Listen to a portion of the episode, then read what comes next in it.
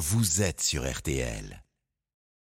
C'était pas le bon texte, mais c'est pas grave. On a eu l'info quand même. Euh, Florian Gazan, alors que se déroule depuis hier l'Open d'Australie, le premier tournoi euh, du Grand Chelem de l'année, vous allez nous expliquer pourquoi une valise en cuir et pas en carton Non. est entrée dans l'histoire du tennis. Eh oui, ça se passe euh, non pas en Australie, mais à Boston, aux États-Unis, en 1923. Deux hommes se baladent dans une rue quand le plus jeune s'arrête devant une vitrine et le voyant reluquer avec envie une valise, l'autre lui dit bah, Si tu gagnes ton match, je te l'offre. Le lanceur de Paris s'appelle Alan Mur, il est capitaine de l'équipe de France de Coupe Davis. Et celui à qui euh, il le lance, ce pari Eh ben, il a 19 ans, il vient d'envoyer balader sa prépa polytechnique pour se consacrer entièrement au tennis. Son nom, René Lacoste. Ah.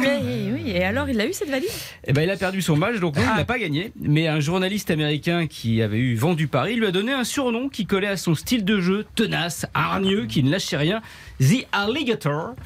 Car oui, la valise que convoitait René Lacoste était en crocodile. Ah. C'est comme ça qu'est né le fameux logo de Lacoste. Exactement, ce surnom Lacoste l'adopte. Il demande alors à son ami Robert George, hockeyeur sur glace et surtout dessinateur, de lui faire un crocodile qu'il fait coudre sur ses vestes d'échauffement.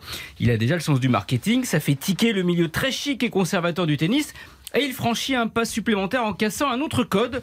Le tennis se joue- jusqu'ici en chemise. Ouais. Lui décide pour être un peu plus à l'aise d'en couper les manches. Il vient d'inventer le polo. Et c'est le début de sa carrière dans le textile. Et oui, en, 19 en 1929, fort de 7 victoires en Grand Chelem et 2 Coupes Davis, il prend sa retraite. Ça va laisser rêveur Philippe Martinez. Lacoste a alors 25 ans.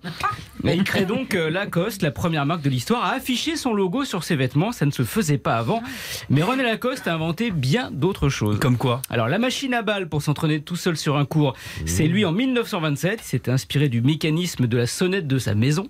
Il est aussi le premier à avoir l'idée de mettre un grip sur le manche de sa raquette pour avoir une meilleure prise à l'époque du sparadrap de chirurgie.